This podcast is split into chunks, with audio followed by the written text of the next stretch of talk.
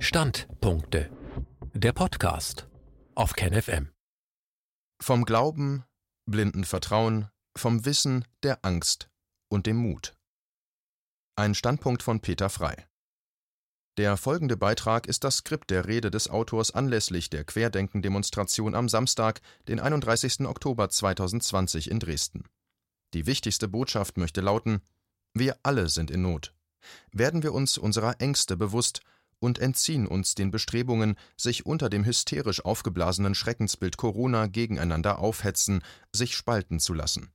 Nehmen wir unsere, aber auch die Ängste der anderen ernster und ersetzen wir Glauben durch Wissen, handeln selbstverantwortlich und wirklich empathisch. Liebe Dresdner, liebe Gäste, ja, alle ihr Menschen hier und anderswo, über deren Beisein ich mich sehr freue.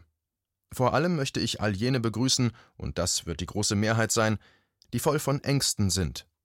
Welche Ängste das sein mögen? Die Angst vor dem Virus natürlich. Aber auch die Angst vor dem Verlust der wirtschaftlichen Existenz, Angst vor Repressalien und Strafen, Angst, die Arbeit zu verlieren, Angst, in einen Unrechtsstaat abzugleiten, Angst, die Eltern oder Großeltern im Pflegeheim nicht mehr sehen zu können, Angst, dass die Kinder gemobbt werden, Angst, mit Maske gebären zu müssen, Angst, positiv getestet zu werden, Angst vor sozialer Ausgrenzung und viele weitere Ängste mehr. All diese Ängste versuche ich zu verstehen, schließlich bin auch ich in Angst. Ist Ihnen das bewusst?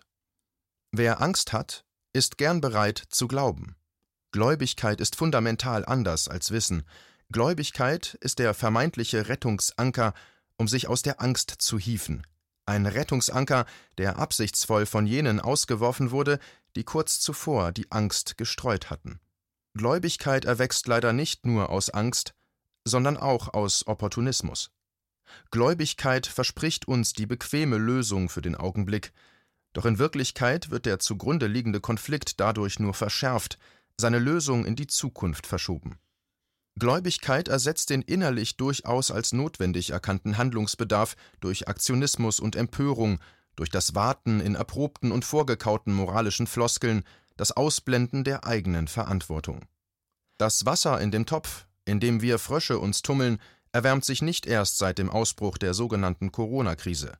Damit meine ich all jene ganz und gar nicht clandestinen Maßnahmen, die von machtgesteuerten bürokratischen Monstern, eben genau dafür geschaffen, seit Jahren Stück für Stück umgesetzt werden. Monster, denen sich die dort beschäftigten Menschen wie Puppen unterwarfen und so die Vorbereitungen für einen Testlauf besonderer Dimension schufen.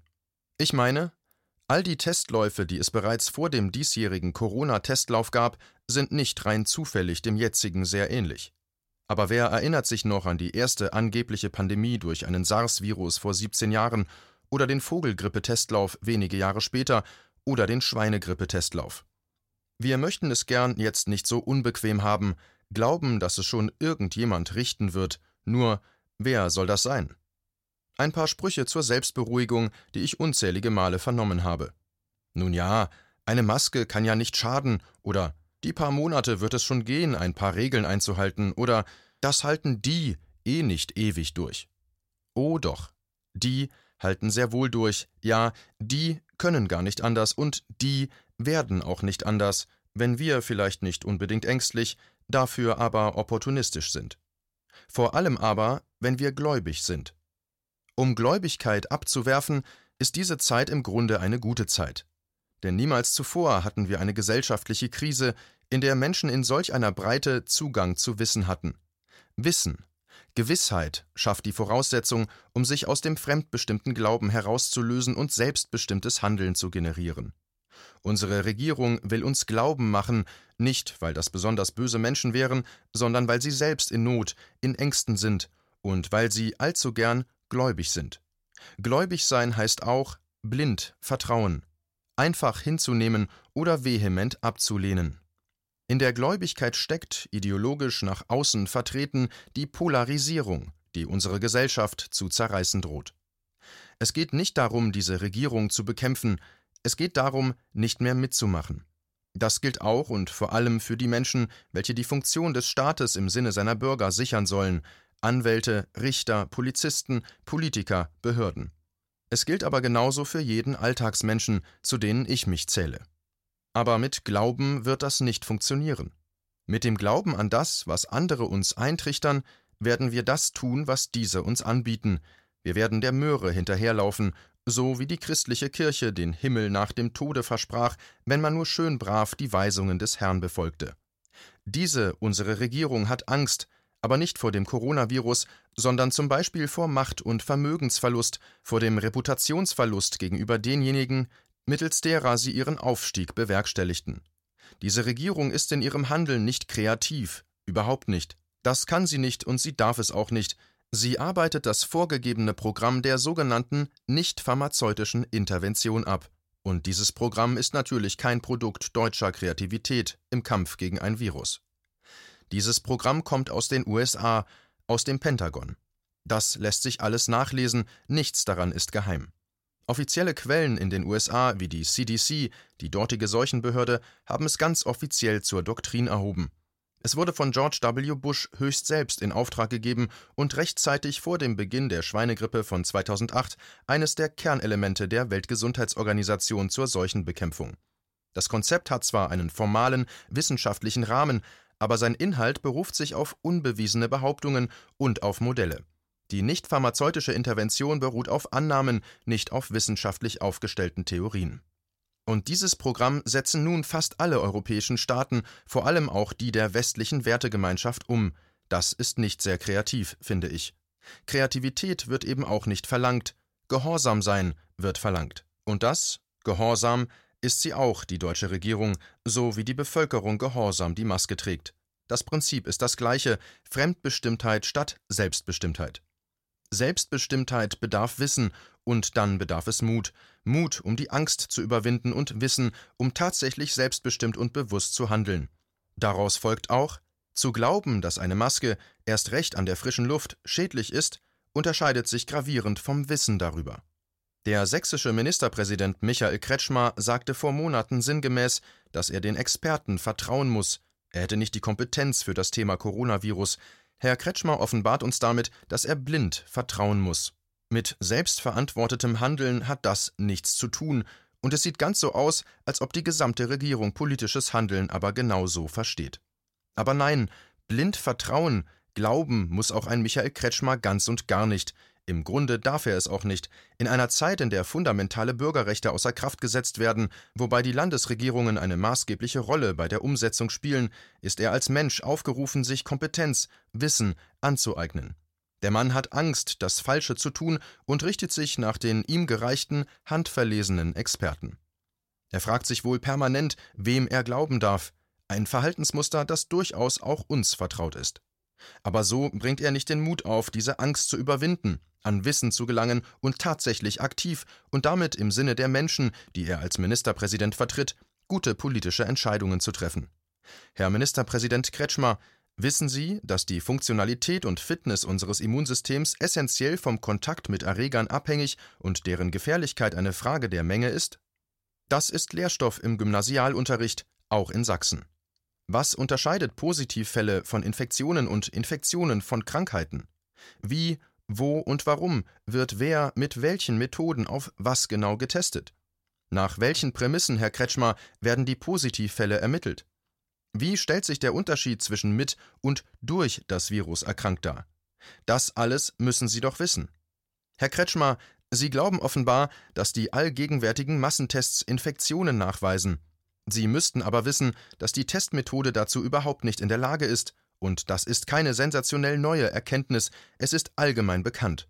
Es ist genauso lange bekannt, wie es die PCR-Methode gibt, also seit nunmehr 37 Jahren.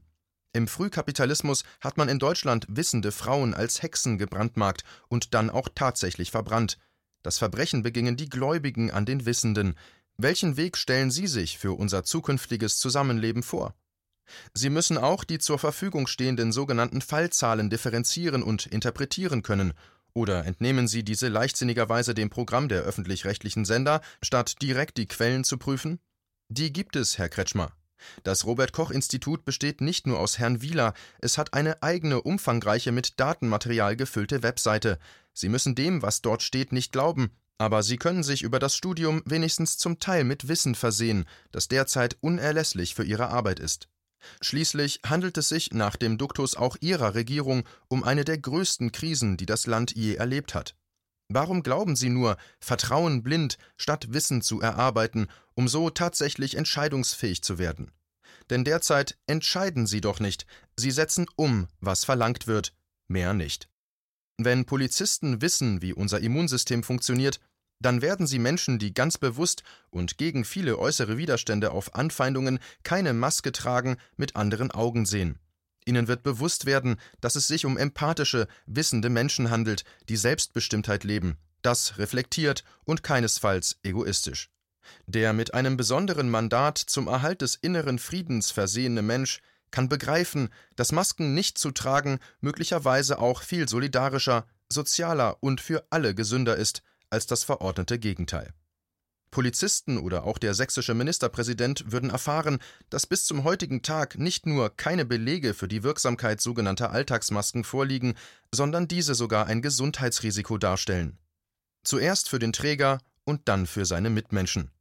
Verantwortungsvolle, wissende Politiker würden der Bevölkerung daher sogar vom Gebrauch dieser Masken abraten, wohlgemerkt, sie würden abraten, nicht anordnen.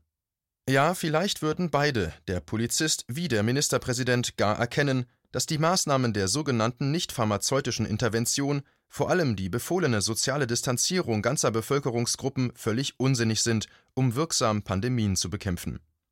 Polizisten und andere Vollzugsbeamte würden durch Erlangung dieses Wissens in der Lage sein, die eigenen, von ihren Vorgesetzten abverlangten Entscheidungen mutig zu hinterfragen. Remonstration, also nach Gewissen zu handeln, ist mehr als ein Recht, es ist im Sinne des inneren Friedens sogar eine Pflicht. Wissen statt Glauben, einzig das holt uns aus der Angst und baut Vertrauen auf. Werden Sie, liebe Polizisten, sich auf Glauben zurückziehen und gegen friedliche Menschen vorgehen, die sich einem verordneten Unrecht nicht beugen? Es gibt da noch etwas, und das ist unser Herz. Wenn wir wach unsere Gefühle reflektieren, dann können wir bereits ohne Wissen erspüren, ob ein anderer ehrlich mit uns umgeht. Ehrlich aber war diese Regierung niemals. Warum?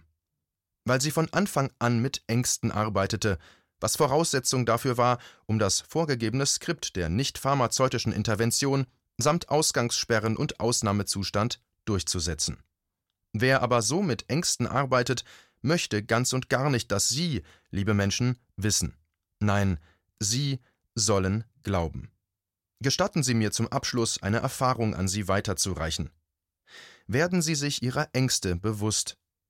Nach diesem fundamentalen Schritt eröffnet sich für sie die Möglichkeit, an neues Wissen zu gelangen.